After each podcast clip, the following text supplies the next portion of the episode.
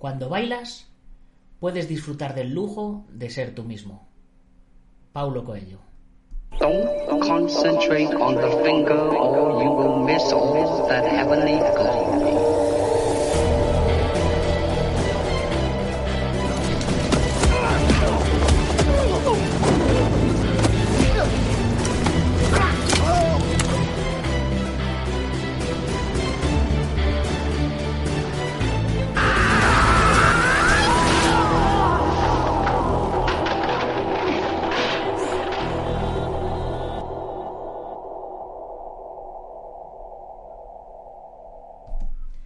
Muy buenos días, buenas tardes o buenas noches, dependiendo de dónde nos estés viendo u oyendo. Yo soy Nacho Serapio, fundador de Dragons, y te doy la bienvenida a un nuevo episodio de Dragon Magazine, tu programa de artes marciales y deportes de contacto. Hoy es miércoles 29 de abril de 2020 y vamos por nuestro programa número 763. Una locura. Y nuestro programa de hoy, ¿a quién se lo voy a dedicar? Pues se lo voy a dedicar a todos los bailarines, porque hoy es el Día Internacional de la Danza.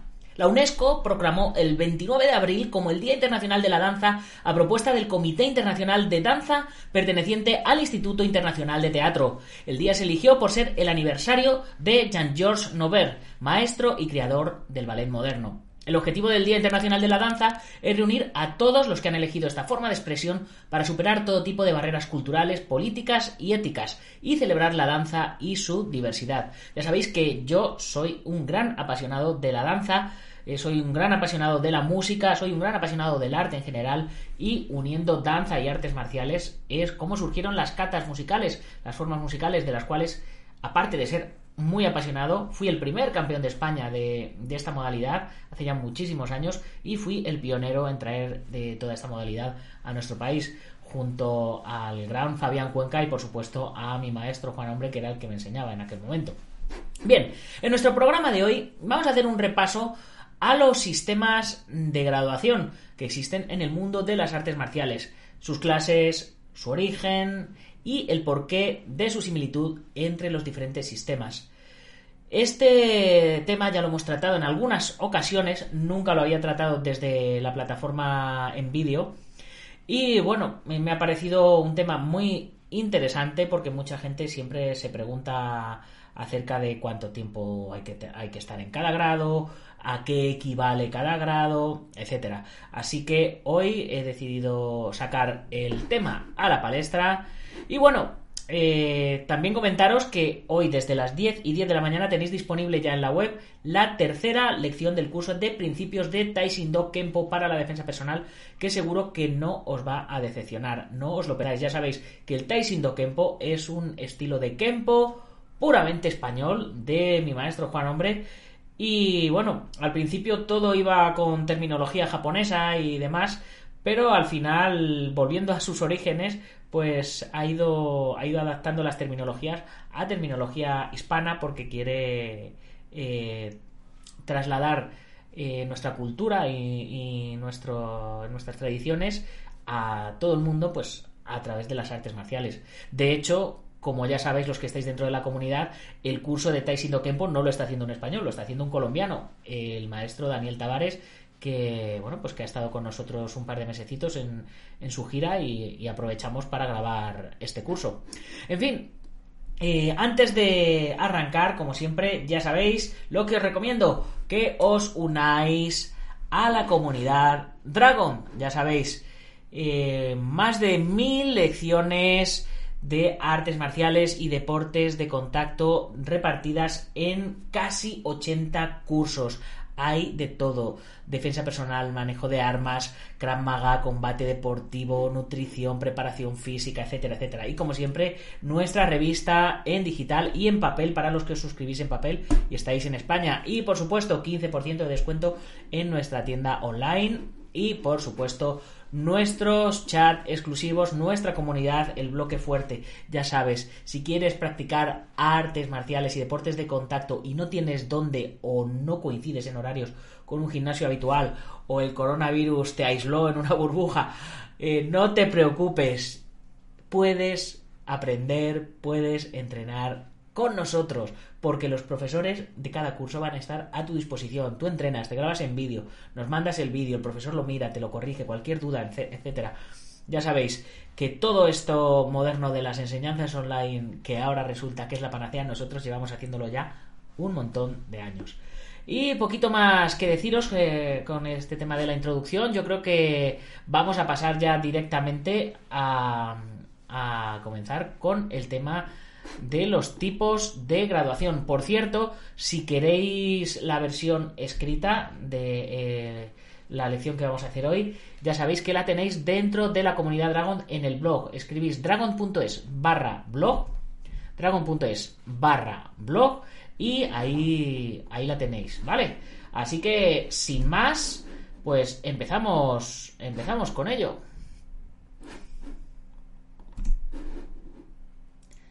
¿Qué cinturón tienes? Es una de las preguntas más habituales que te hacen cuando se enteran de que practicas algún arte marcial. Pero lo cierto es que la clasificación por cinturones en las artes marciales es un sistema de graduación relativamente reciente. Entonces, ¿qué tipos de graduación existían originalmente en las artes marciales? Bien, si nos tenemos que remitir al origen de las artes marciales, evidentemente no había ninguna clase de distinción entre los practicantes.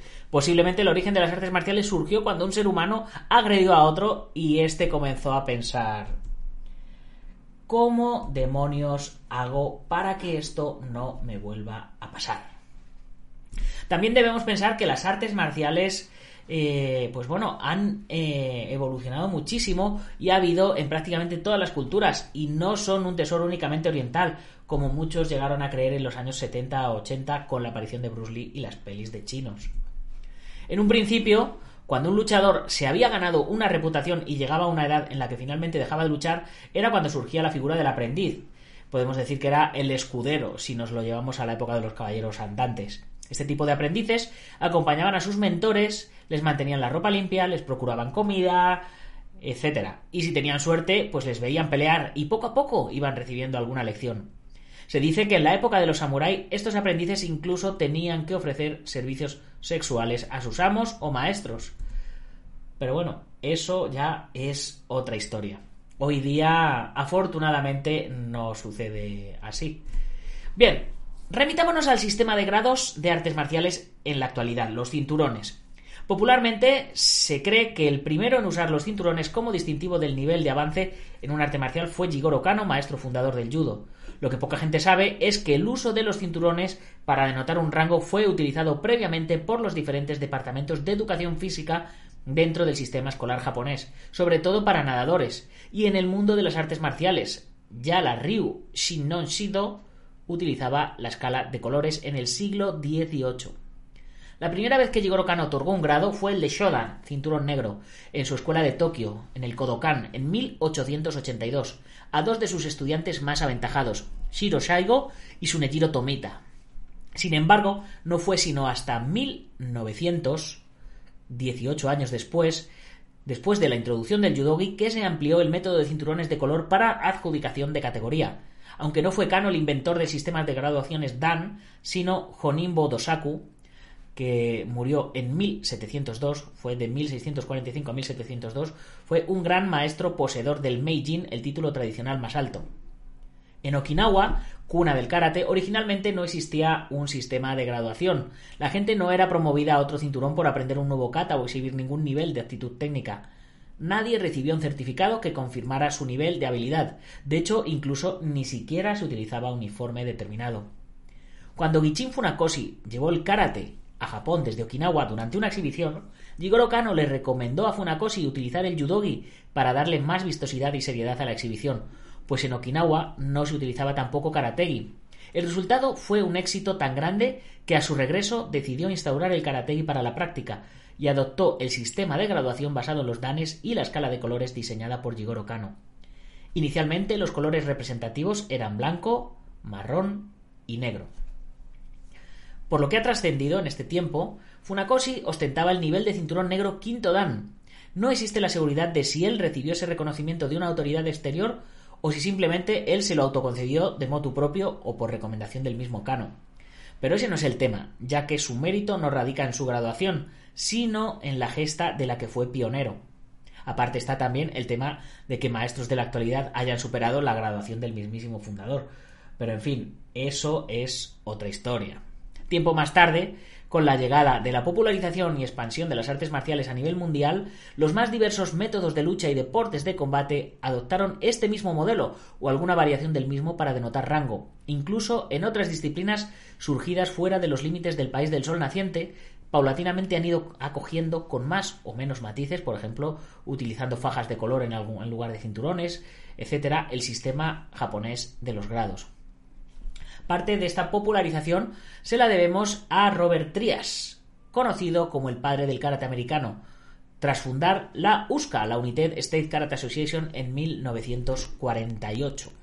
La USCA fue creada con el propósito de coordinar todas las actividades de todos los estilos de karate, kempo, kung fu, taekwondo, etc., bajo un gran grupo de representantes de cada estilo, para unificar a todos los artistas marciales en base al espíritu de la amistad y para perfeccionar o mejorar el futuro de las artes y artistas marciales del mundo. El maestro Trias decidió crear una estructura uniforme e igual para todos aquellos estilos que quisieran pertenecer a la organización. Esta idea aún perdura, es mantenida y además utilizada en la mayoría de organizaciones multiestilos de la actualidad. Así, utilizando todos los estilos, la misma línea de graduación se hacía más equiparable y medible el trabajo de todos bajo, una, bajo un mismo prisma.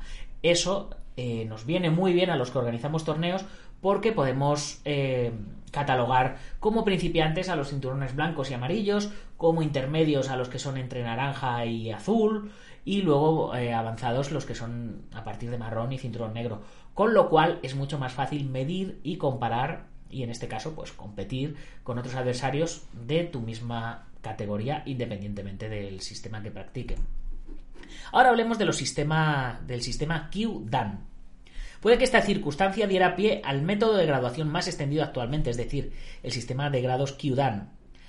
Es básicamente el que emplea cinturones de colores, considerados grados Q, que van desde el blanco hasta el negro y terminan y determinan, pues como os decía, el nivel del practicante. Dependiendo de la disciplina en concreto, suele haber de 6 a 10 grados Q. El principiante, como os decía, usa el blanco, décimo o sexto Q, dependiendo del sistema, y a medida que va progresando, pues el cinturón, digamos que se va oscureciendo, pasando por el naranja, el verde, el azul y algunos otros colores entre medias, como pueden ser el rojo o el violeta, hasta llegar al cinturón marrón, que es el primer Q. A veces se considera que hay varios Q también dentro del cinturón marrón, y en algunas artes o escuelas cambian también el orden de los colores, pero eso realmente pues no es lo importante. La Dai Nippon Butokukai, de la que Kano fue presidente, fue implantando otras ah, artes marciales japonesas en otras artes marciales japonesas este sistema de graduación. Estas organizaciones, además, otorgan también ciertos reconocimientos a maestros de artes marciales que aportan algo especial a sus sistemas.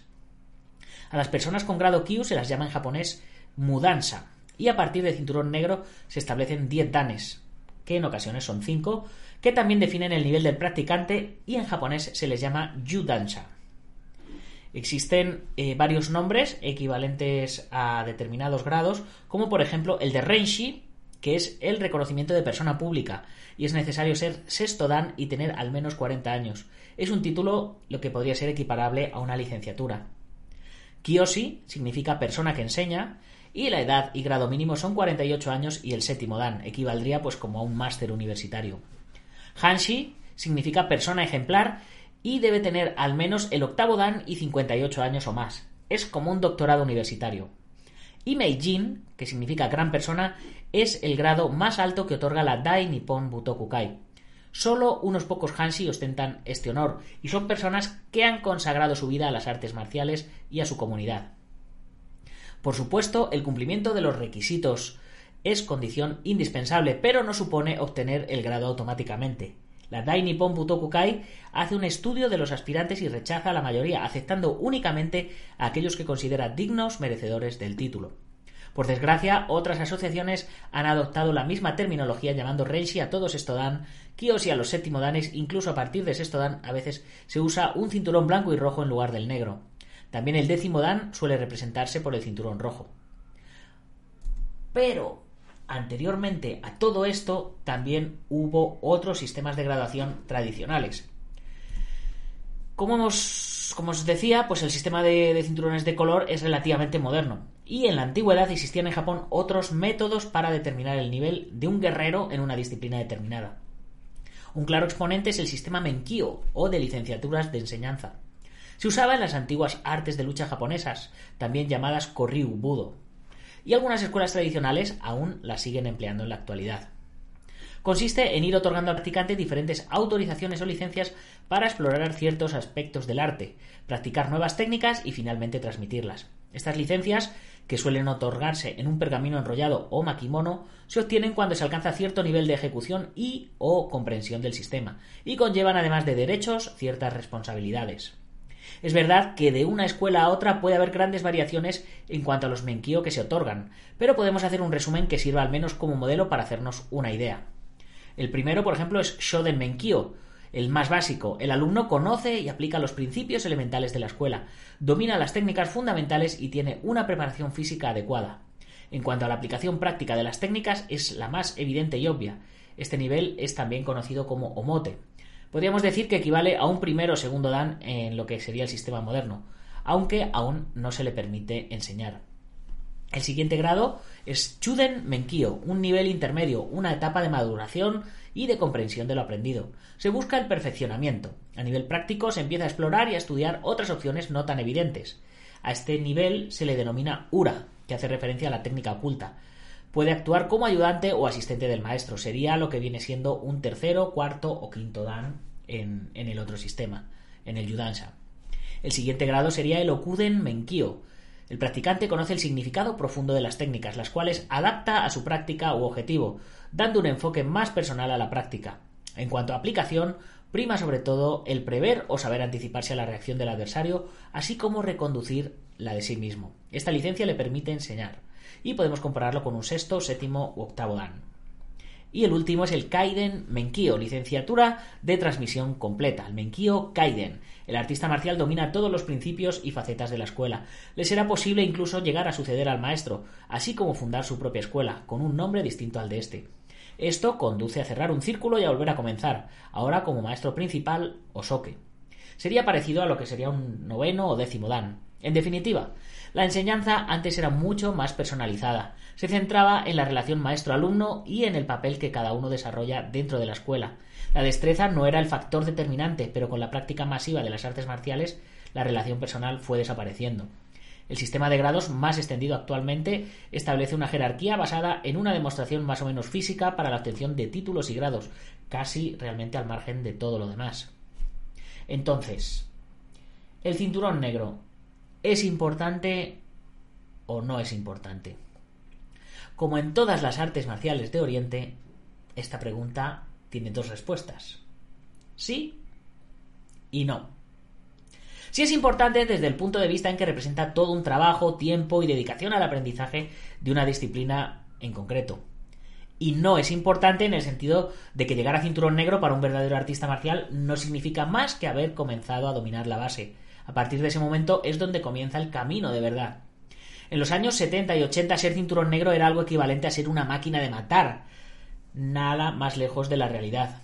En aquella época realmente las artes marciales comenzaron a popularizarse y gracias a estos cinturones negros de diferentes disciplinas que viajaron y enseñaron, las artes marciales están hoy por todas partes. Pero ciertamente no eran grandes maestros, sino alumnos aventajados.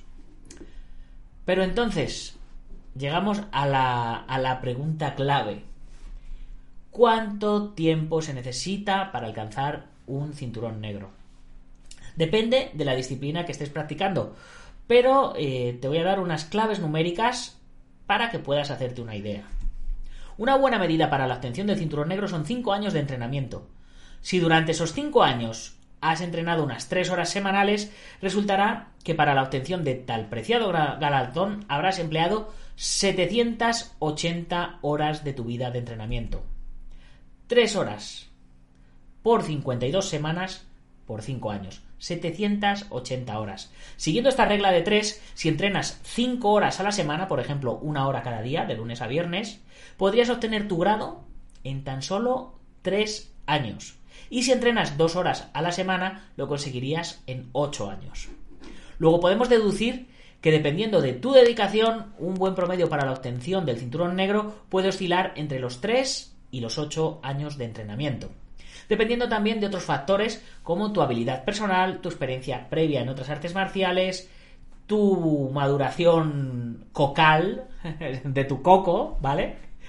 Eh, todo este tipo de cosas son eh, determinantes eh, para poder obtener el, el citado galardón. Hay gente que a lo mejor puede ser más madura de cabeza, pero que le cueste más aprender. Hay chavales que como están en el colegio y tienen actitudes físicas y demás, pueden aprenderse todo el programa súper rápido, pero sin embargo no tienen la madurez necesaria para hacer las técnicas con, la solidez adecuada. También hay chavales que son unos auténticos cracks y también hay, hay gente que lleva muchos años que, es muy torpe.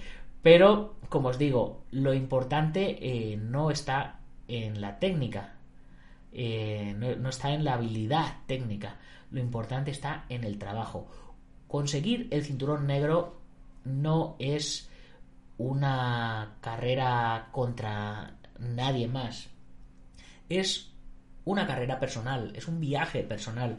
Entonces, no tengáis envidias o celos de gente que va aumentando de cinturón antes que vosotros, de gente que le dan el cinturón eh, mucho antes, que a vosotros nos examinan, etcétera. Olvidaros de eso. Conseguir el cinturón negro es un trabajo personal y propio que llega en el momento que tiene que llegar y no antes. En fin, chicos, con esto me voy a ir despidiendo ya por hoy de vosotros. Espero que os haya gustado el programa. A mí este tipo de programas me gustan porque son muy aclaratorios. Ya sabéis que si queréis todos estos datos por escrito, los tenéis dentro del blog dragon.es barra blog y ahí tenéis todos estos y más de 250 artículos fantásticos de, nuestros colaboradores. Y bien, como siempre, ya sabéis, suscribiros al canal de Dragon Artes Marciales, suscribiros a mi otro canal, El Guerrero Interior, donde cada día somos más y yo sigo subiendo ahí entrenamientos y sigo subiendo cosas. Así que ya sabéis, no seáis perracos y darle al suscribirse, darle al like, activar la campanita y todo eso. Por supuesto, convertiros en patrocinadores, como siempre os digo, como IPM International Martial Unión, el gimnasio Bugenki Dojo de Sensei Marín, Antonio Delicado de la Mitos Internacional Coso Río Kempo Asociación, Joaquín Valera de Hanmin Hapkido, Taz Academy de David Armendariz, guamay.net, Alberto Hidalgo con sus dos canales de YouTube, Alberto Hidalgo y Alberto Hidalgo Dragón de Oro y por supuesto Ubentex, plataforma número uno de gestión integral de torneos. Ya sabéis, si os ha gustado el programa, compartirlo con vuestros amigos y si no, compartirlo con vuestros enemigos, pero, efectivamente, compartirlo mañana más y mejor. ¡Gámbaro!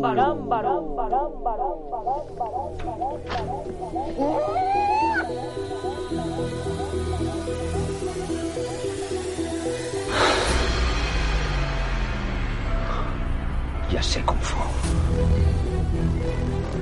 啊